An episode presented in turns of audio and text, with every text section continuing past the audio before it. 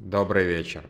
30 октября, и с вами вновь «Колыбельная бедных». Сегодня понедельник, да. Я забыл, что сегодня понедельник.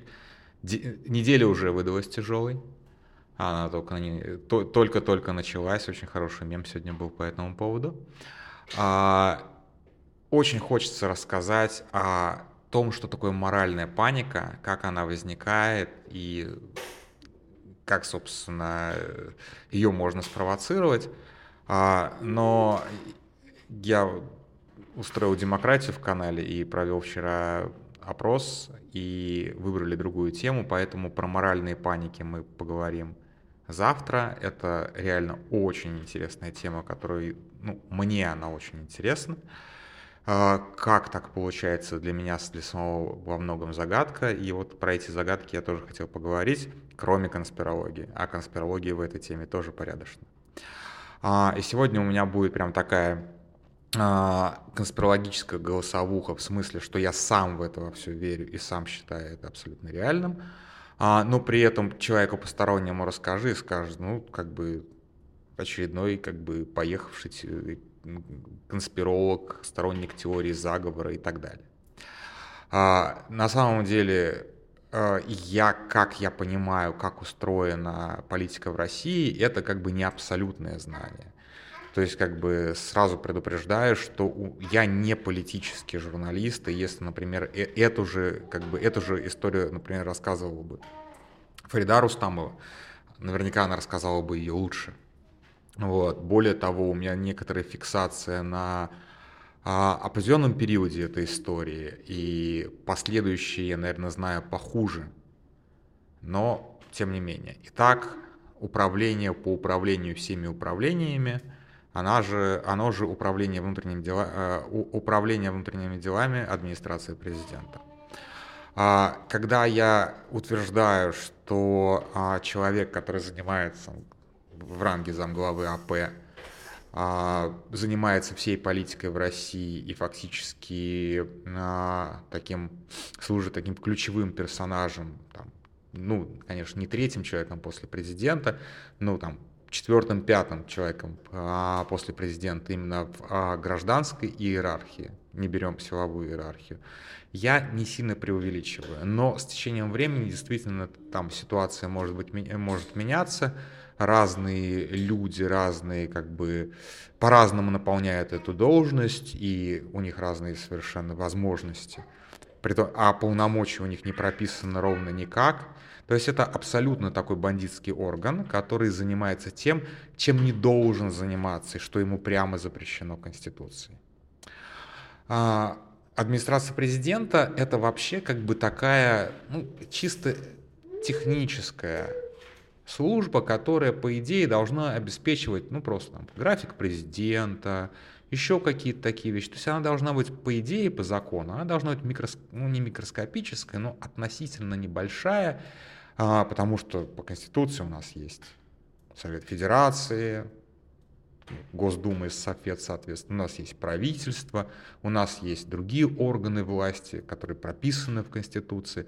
Администрация президента там, по-моему, упоминается где-то, я, опять же, может быть, в новой версии Конституции она чуть более широко а, упоминается, но тем не менее.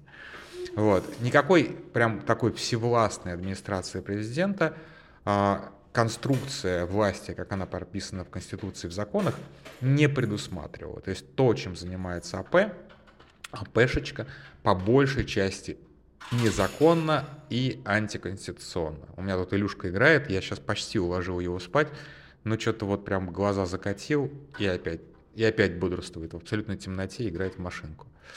Вот. А, как так получилось, как вообще в принципе росла эта ну, буквально рак, раковая опухоль, сложно сказать. Наверняка это началось еще при Ельцине, началось еще в 90-х. А, и я тогда в силу возраста не, не мог так прям пристально следить за тем, чем занимается там АП, управление внутренними делами. А, поэтому сейчас вот приходится там чуть реконструировать, там, домысливать и так далее. Но мне кажется, одним из ключевых таких вот прям переходных моментов а, было голосование в парламенте за импичмент Ельцину. И это голосование было провалено, как вы знаете. А, я очень жду, Илюш, ну не плачь. А, я очень жду, когда Смирнов на эту тему а, запишет исторический ролик. Я прям реально очень жду, потому что Смирнов умеет и любит рассказывать такие истории получше меня. Это действительно одна из ключевых историй такого потери нашего парламента как института, потому что именно администрация президента справлялась с этим кризисом. Илюш, ну ты что плачешь? Ну не плачь. Хочешь, отдай его мне.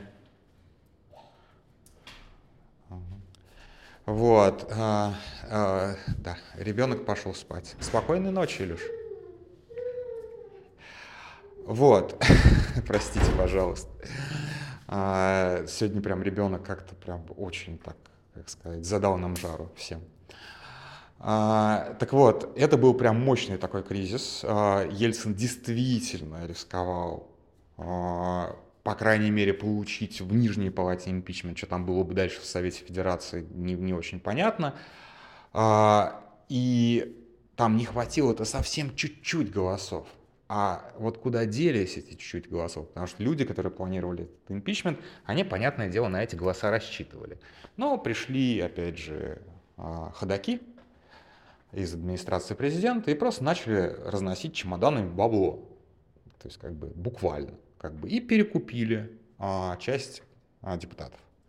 То есть как бы Госдума на тот момент, наверное, была наивысшей точки своей силы. Да, она там не принимала кандидатов в премьер-министры, которых там рекомендовал Ельцин, ну, тот же самый импичмент, вот это вот все, то есть как бы все, это был, была наивысшая точка развития нашего парламентаризма, а на этом, в общем-то, как бы весь пар и вышел. И это была, наверное, первая такая грандиозная победа администрации президента. То есть, может быть, что-то было раньше, но, опять же, как бы у меня мои знания такой глубиной не отличаются. Потом, соответственно, администрация президента была реальным штабом проекта «Преемник». То есть не какой-то там предвыборный штаб Путина, да, а реальный штаб, где, собственно, проводились выборы а, Путина, был, естественно, в АП. И тут, опять же, очень важно поговорить о географии. Где находится администрация президента? Она находится в зданиях на Старой площади, там, на Новой площади. Там на самом деле сейчас целый квартал, в который там, вот, Ильинка, вот это вот все, а, куда вообще-то запрещен вход посторонним. Там поставили заборы, там целые закрытые улицы. То есть такой большой-большой как бы а, запретный город. Я был только в одном здании на Ильинке, это очень смешно было. Я ходил на а, нет. Ну, в, одном здании, которое, собственно, АП занимает, а, как бы эта структура не, типа не входит в, в АП, но тоже мы все все прекрасно понимаем. Это был какой-то комитет СНГ, что-то вроде этого. Вот там вот я был. А, ну, такие, как бы, такие видавшие вид советские здания. Тогда еще там не было модного ремонта, когда я там был. Вот, там, соответственно, какие-то ФСОшники дежурят, ну, достаточно вежливые на самом деле. А, но главное это что? Что эти здания, это здания ЦК коммунистической партии Советского Союза. И если как бы говорить о раскладе внутри Советского Союза, то да, действительно, решение принимало Политбюро. Политбюро. Это был как бы ну, последние годы Советского Союза, да, застой дали. А, все решения принимало Политбюро формально с этим соглашалась, там, типа ЦК партии, а, а, а реализовывало все это, а, собственно, вот как бы вот люди, которые сидели в этих зданиях. То есть, в принципе, как бы а, к путинскому правлению мы вернулись к абсолютно, ну, как сказать, абсолютно привычному, абсолютно а, а, как вот как бы как всегда жили а, расклад, ну, раскладу для чиновников. Если кому как бы что-то, какой-то вопрос надо решить, надо идти в АП. Так же, как раньше надо было идти в ЦК. И, и, и в ЦК сидит, сидит начальство. То есть, как бы, если ты хочешь, там, опять же, порешать вопросик какой-то, точнее, с тобой решает вопросик, тебя вызывает в ЦК, и сидит какой-то совершенно клерк, полномочий которого ты не знаешь, кем, каким крутым бы ты ни был там, с тобой разбираются, тебя вызывают на ковер, тебя там таскают, и ты такой, блин, типа, выйти бы отсюда живым. И ЦК партии был гораздо более влиятельным, чем КГБ. КГБ подчинялся ЦК. То есть как бы здесь очень важно понимать, что КГБ это была обслуживающая структура. Сейчас, опять же, немножечко расклад поменялся. Силовики имеют сейчас большую власть, чем в Советском Союзе. Но, тем не менее, ЦК это всегда был вот прям такой как бы а, главный управляющий орган Советского Союза, который непосредственно как бы, а, реализовывал властные полномочия не вот старцы в Кремле, которые там собираются, что-то там обсуждают, решают, а вот конкретные чиновники в конкретных кабинетах. И вот эти здания и фактически эти полномочия унаследовала администрация президента. А, управление внутренней политики администрации президента, кто, кто занимался там этими делами до Суркова, я, если честно, не помню. И, соответственно, как-то характеризовать этот период особо не могу. И тогда, наверное, наверное, у администрации президента и управления внутренней политики было гораздо меньше инструментов для того, чтобы управлять всей этой а, пестрой картиной. Потому что ну, партии были в какой-то, в большой мере независимы. Не сказать, что они были прям 100% независимы, но они были в большой мере независимы. А, все остальные институты были так более или менее а, автономные и независимые. То есть 90-е э, и там даже начало 2000-х, ну, общество жило без оглядки на ЦК партии, ну, в смысле, на администрацию президента. Администрация президента начала набирать свои, на свой вес, свое влияние, свои полномочия при первом сроке Путина. А, и опять же, я, мне сложно сказать, чем занимался тот же самый Сурков в начале этого, э, начале этого периода, в начале этого правления. А, Суркову как бы приписывают такой образ такого мудреца, демиурга, такого, не знаю, интеллектуала, вот это вот все. А на самом деле, как он действовал, он действовал, надо сказать, эффективно, но интеллектуального там на самом деле достаточно мало. Что он делал? По большому счету. А, он а, находил людей, которым можно дать денег, и давал денег. То есть, по большому счету, он выступал таким, ну как, ну, классическим таким дьяволом. То есть, вот ты подписываешь некий договор, у тебя есть некое желание, ты подписываешь некий договор, а потом, соответственно, в этом договоре есть хитрый э, пункт, с помощью которого дьявол, собственно, тебя затаскивает в ад ты продаешь свою душу, в данном случае политическую душу, за какие-то там сиюминутные блага. Примерно так Сурков на самом деле действовал. То есть, по большому счету, там больш, как бы какого-то интеллекта особого не было. Ну да, возможно, он как бы умел расположить к себе собеседника.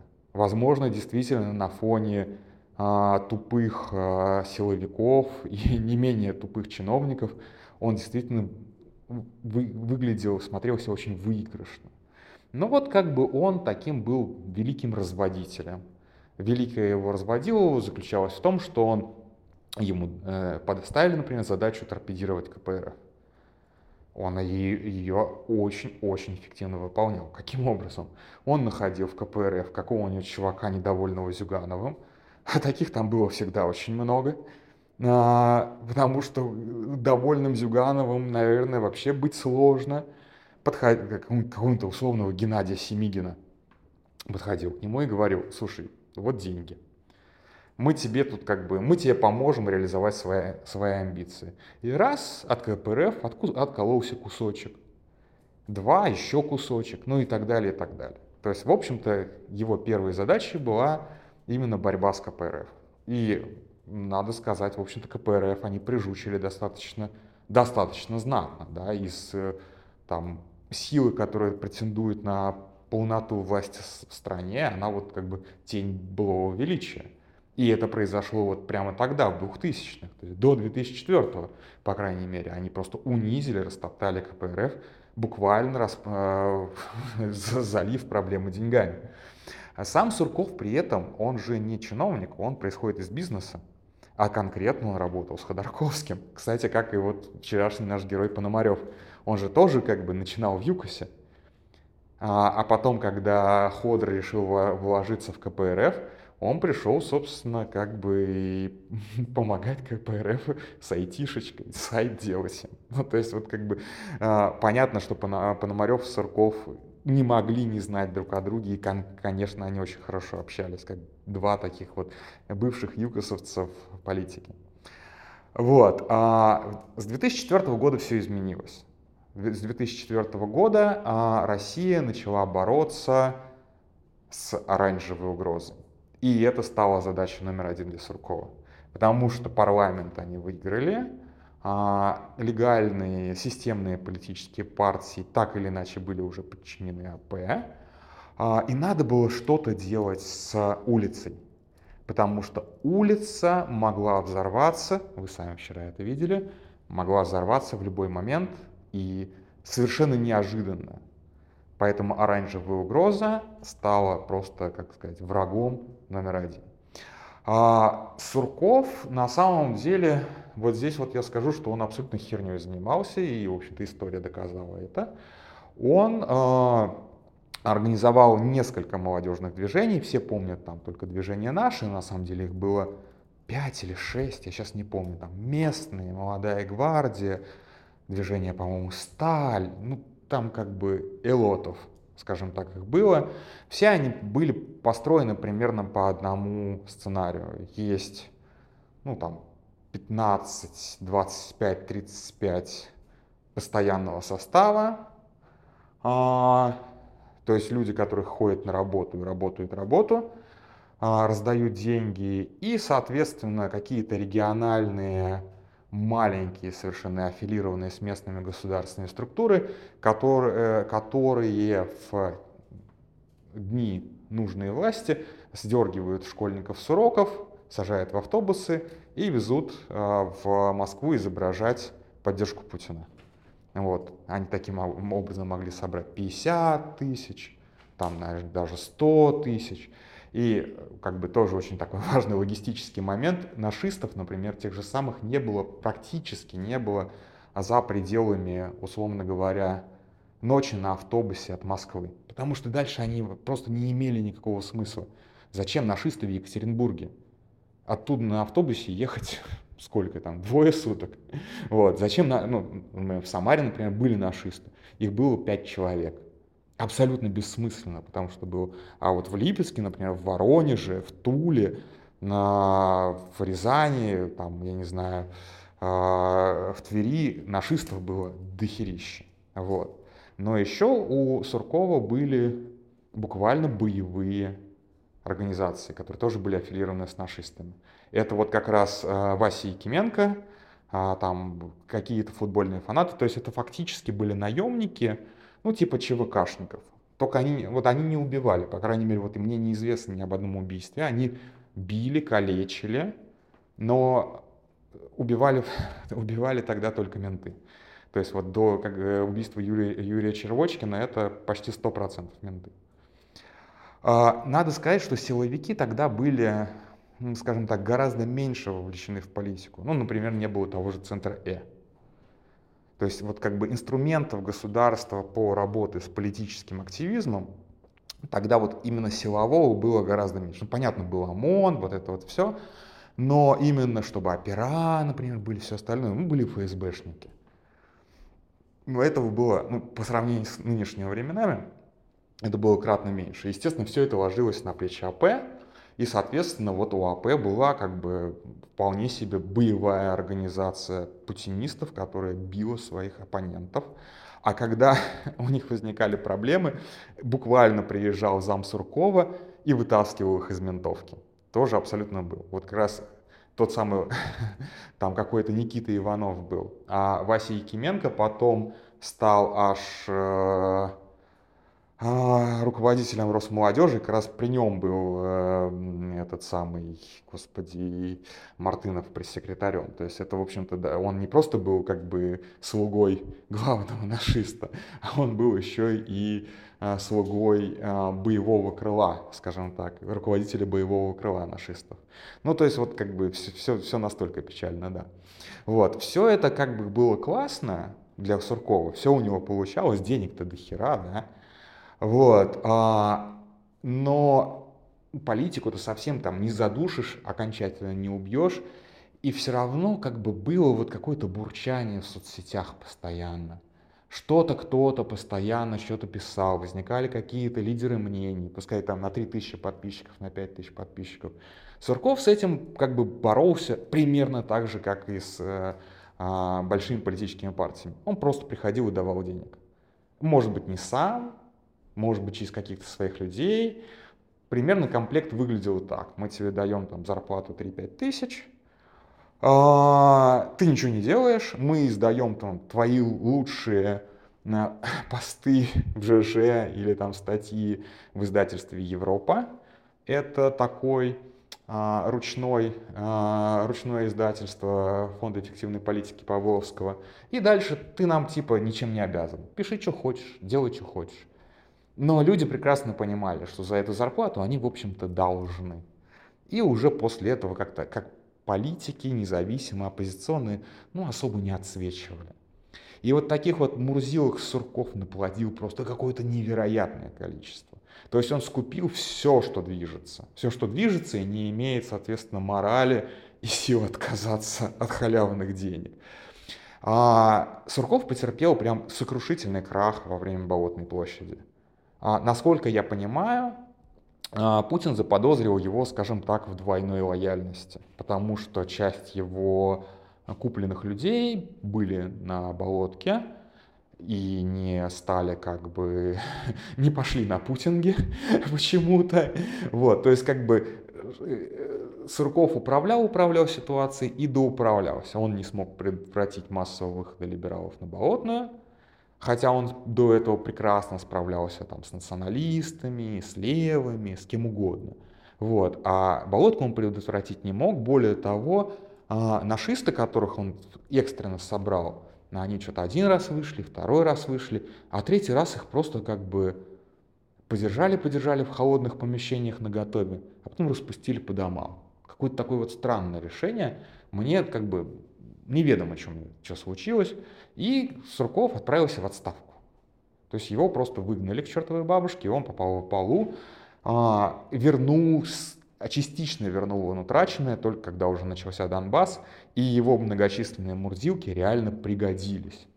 То есть все эти вот как бы а, Бородаи, Пушилины и так далее, и так далее, это тоже, в общем-то, сурковских дел, а, сурковские клиенту, э, клиентелы.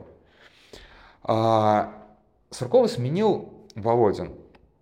Ну, я все время говорю о человеке, который как бы занимается внутренней политикой, но у него есть как бы начальник, да, а начальником, э, начальником администрации президента, вот у меня все время было такое ощущение, что это человек, который не то что номинал, да, но, по крайней мере, а, это человек, который, наверное, непосредственно общается с Путиным, но а, не решает вот как бы задач на земле, по крайней мере. Вот сейчас э, там Антон Войно или Вайна, как его правильно, а вообще-то в этой роли был и Медведев, Собянин там сидел э, в качестве главы АП. Ну, то есть это серьезные люди. Волошин, по-моему, был главой АП. Ну, то есть Чубайс был главой АП. Ну, то есть, в общем-то, по набору людей вы понимаете, что там случайных людей там особо нет. Вот, так вот, э, Суркова сменил Вячеслав Володин. Вячеслав Володин, в отличие от а, Суркова не имел такого, как реноме интеллектуала, вот, а наоборот имел реноме такого сапога. А, и если у Суркова, Сурков на самом деле вот как бы при всей, при всей своей интеллектуальности, вот этим вот замахом на, а, господи, 24 минуты, а я до сих пор все еще на Суркове, а, замахом на какое-то вот прям философию, вот это все, на самом деле ему нечего было предложить в плане идеологии. Что он придумал? Он придумал суверенную демократию, которую никак не объяснил. Ну, у нас суверенная демократия. А в чем она заключается? Ну, у нас суверенная демократия. То есть, по большому счету, как бы, э, когда-то мы делали в совсем начале 2000-х шуточную акцию, еще до того, как нашисты появились, э, и у нас был там лозунг «все путем, все путем, мы за Путиным идем». Это буквально была идеология Суркова в итоге. Он ничего не придумал совершенно. Вот. Ну, то, они придумывали классные лозунги в ФЭПе, там, типа «План Путина победы России», но в чем план Путина заключался, совершенно как бы непонятно. Ну, то есть, как бы, единственная, как бы, вся, вся, вся скрепа всей сурковской политики, путинской политики всегда была, ну, вот, как бы, вера в личность. Мы идем за Путиным. А Володин, несмотря на то, что у него не было какого-то типа такого интеллектуального бэкграунда, он как раз притащил традиционные ценности. Тут очень важно понимать, почему он притащил эти традиционные ценности. Дело в том, что ну, он гей.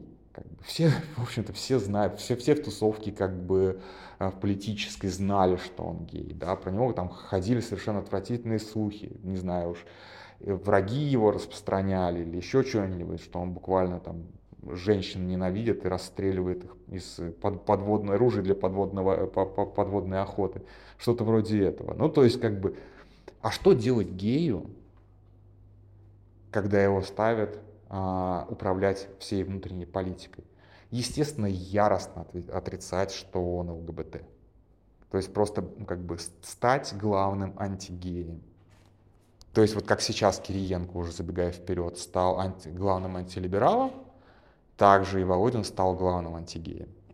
И он притащил вот эти традиционные ценности. Вот тут как бы я честно затрудняюсь сказать. Может быть, может быть, Путин проникся традиционными ценностями до. Но опять же, он ничего не говорил о традиционных ценностях, э, ценностях до появления Володина. Этого не было в риторике Кремля вот вообще ни на грамм, ни на каплю. Именно Володин придумал и притащил нам государственную, официальную государственную идеологию, традиционные ценности. Я сто раз об этом говорил и писал, что традиционные ценности буквально списаны у американских правых, у конкретных даже сингтенков. А, я даже был на, на, на одном слете такого сингтенка. Это, в общем-то, ну, как бы обычная история, как бы убить всех геев, запретить все аборты, а, там что еще, как бы жить в лесу, молиться к лесу. Ну вот примерно такое, ну, традиционная ценность. А, они в основном как бы рассчитаны на христиан и евангелистов, но в России это все, естественно, конвертировалось. У нас невозможно с толком опереться на христиан и евангелистов, тогда на православная церковь обидится. Ну, кстати, я тут забыл сказать, что администрация президента еще и отвечала за выбор патриарха, безусловно. Патриарх Кирилл — это абсолютно клиентела УВП АП, и Кураев, который сейчас там вот бесоебит и переезжает к нам в Прагу, он тоже клиент Суркова. И он как бы он один из как бы главных людей, кто продвигал Кирилла в, насколько я помню, а, в Патриархе. Ну вот как бы это тоже была операция УВП АП, когда Алексей II умер. Ну вот, а, Володин притащил вот эти вот самые традиционные ценности – Именно он начал работать, используя церковь как инструмент. Вот эта вот история, помните, с мощами какими-то, которые привозили в Москву, которым очереди стояли. Потом еще какая-то вот такая ебала конская. То есть вот это вот все, это как раз Володин. А, Володин же а, ответственен за окупай педофилей. Тут немножечко я конспирировал уже, конечно же. А, но а, Тесак и его, ну то есть, во-первых, вообще сама тема, что гей равно педофил, а, это абсолютно как бы при Володине появилось. То есть оно было фоном всегда, но как такое полуофициальное мнение начало протаскиваться при Володине. Окупай педофилиай раскручивался в том числе на ресурсах АП. То есть тут важно понимать. Тесак раскручивался на ресурсах АП. Да, у Суркова были свои тоже а, ультраправые, дело Борн, опять же, вспоминаем. А, кстати, чувак из дела Борн э, по фамилии Барановский сейчас э, хороший помощник э, Ильи Пономарева. опять, опять все как бы, вот невозможно пройти мимо, что называется. А Володин организовал такую тему, как охоту за геями.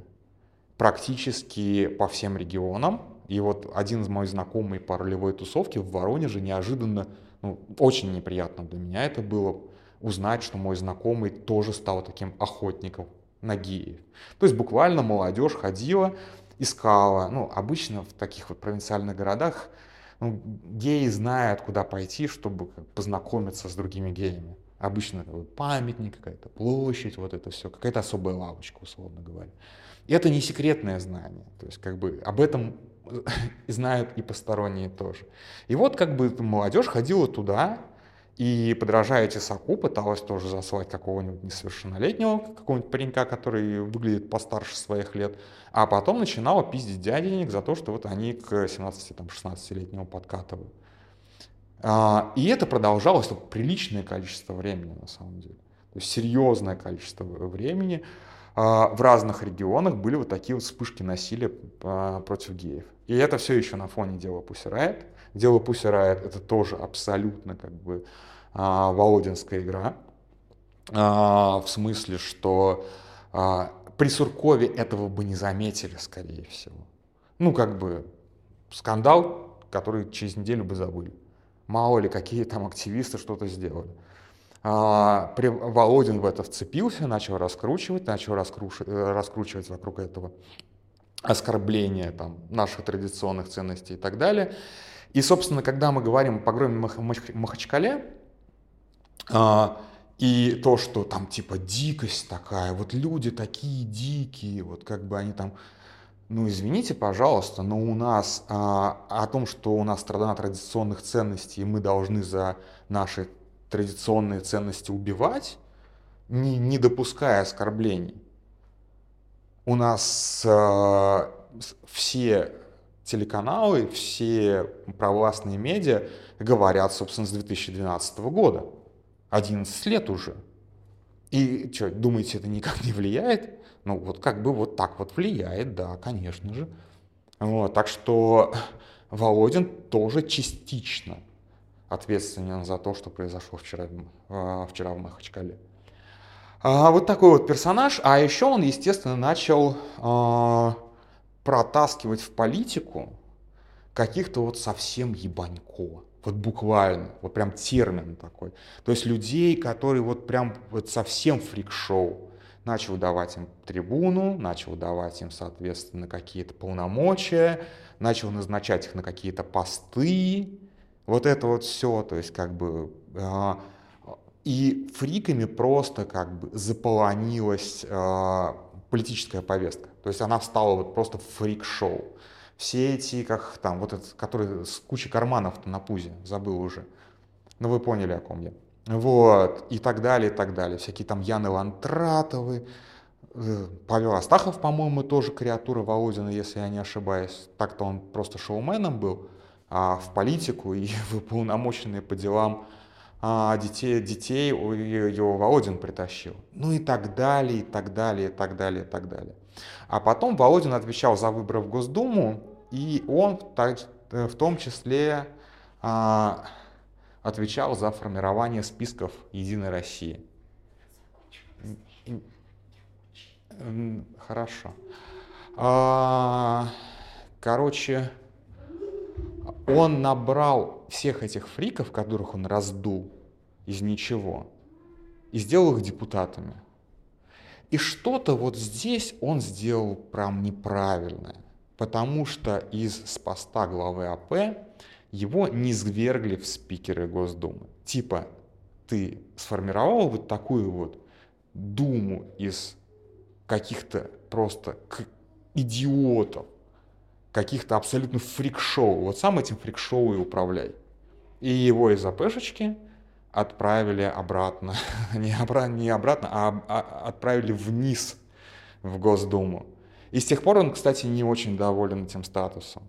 Он постоянно, во-первых, у него там драка постоянно за контроль в Единой России, потому что он тут глава, э, глава Госдумы, но не глава Единой России. Это как бы разные должности. Вот. Во-вторых, соответственно, э, карьера, подбитая на взлете выше, как бы он понимает, что при нынешнем текущем режиме выше он вряд ли прыгнет. Ему, конечно, его положение не сильно нравится, это правда. На место Володина поставили Кириенко. И вот про Кириенко я могу сказать меньше всего, потому что если, в принципе, Володин сильно наследовал Суркова в плане клиентелы, в плане многих методик и привнес что-то что свое, то про стиль работы Кириенко мне говорить сложно. Во-первых, в основном я это все-таки наблюдаю извне, уже не из России.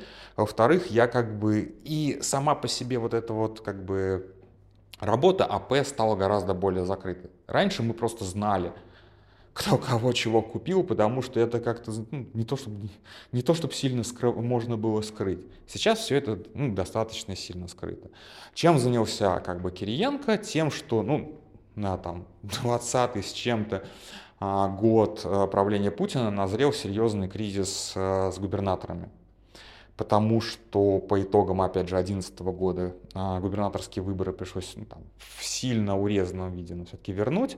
86 нормальных губернаторов при отсутствующей политике в стране набрать очень сложно. То есть при нормальной политике у тебя скамейка запасных губернаторы всегда там 15-20 человек на регион всегда есть, вот прям железно, 100%. Когда у тебя политика выжжена и вытоптана, да еще и вся ориентирована на Москву, тебе некого ставить на регионы. И вот он начал как бы выращивать гомункулусов, а, начал просто выращивать, делать губернаторскую школу, потому что, ну а как, как-то надо решать, как говорит, кадровый кризис.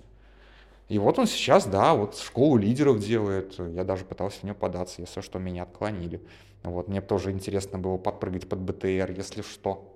Ну, вообще говоря, это, конечно, был такой полутроллинг, полу, полуэксперимент, мало ли вдруг проскочу. Не, не проскочил нифига. Но, кстати, Э, эти самые письма до сих пор приходят. Вот. А, тут как бы надо понимать, что да, действительно, вот последние годы а, УВП АП уже не имеет таких, такой власти и полномочий, как раньше, как при Суркове. Во-первых, потому что а, сильно выросла роль силовиков.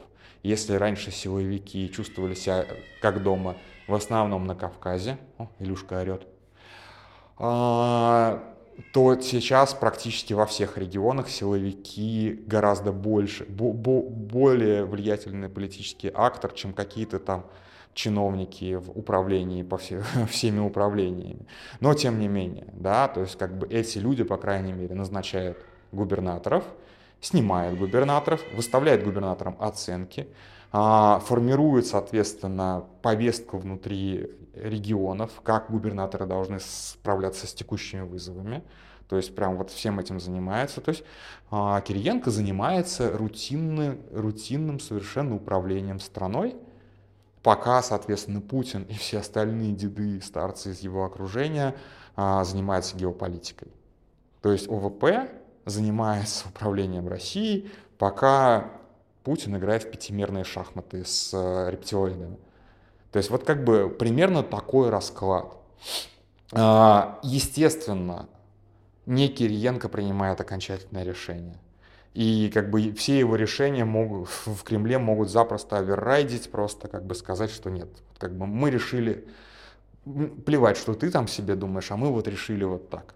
И действительно мы видели, когда Путин начинает расставлять каких-то своих охранников, Абсолютно, кстати, нет, все-таки частично провалившийся эксперимент, но тем не менее, да, вот, то есть все это тоже в обход в АП, АП в обход Кириенко, просто вот как бы подчиняйся, делай с этим что, что хочешь. Но тем не менее власти в администрации президента, в ЦК, гораздо больше, чем в Госдуме, гораздо больше, чем в правительстве, гораздо больше, чем во всех регионах вместе взятых. Наверное, за исключением, вот только Кадыров может себе что-то позволить сказать, как бы он общается с Путиным напрямую, без всякой администрации президента. Вот примерно такая картина. А, а, как бы понятное дело, что эта картина неправильная, Россия не должна работать так. Когда, соответственно, когда-нибудь, я надеюсь, вот этот вот закрытый секретный город будет открыт для публики, там будет обычная деловая жизнь, это будут абс- абсолютно обычные офисные помещения, никаких чиновников там близко не будет. Вот. А администрация следующего президента России это будет максимум, типа, вот, будет прям конституционное ограничение, типа, максимум 50 человек. И никаких внешних контракторов. Вот. И напоследок такая маленькая открыточка. Не, совершенно недавно, типа года два или три назад, выяснилось, что Юмашев, ну, который зять, Ельц... зять Ельцина, а, был все это время советником президента, ну, то есть сотрудником АП типа на общественных началах или на общественных началах, и его уволили чуть не там в 2018-2019 году. Вот. И таких вот советников и так далее на общественных началах, ну то есть людей, которые там просто получают бабки как, как бы ни за что, и при этом имеют какую-то серьезную корочку, я не знаю сколько. Но я думаю, что приличное количество всяких там решальщиков вопроса могут вам показать корочку АП и сказать, что типа вот мы тут управление по управлению всеми управлениями. Вот такая вот у нас печальная история о том, как э, один административный орган разрушил, в общем-то, всю Россию, исполняя волю одного лица. Э, наверное, эту лекцию можно было сделать гораздо полнее, но уже 41 минута. И меня сейчас жена, наверное, съест, потому что ребенка надо укладывать, а он, видимо, не спит. Так, на этом все. Большое спасибо, спокойной ночи.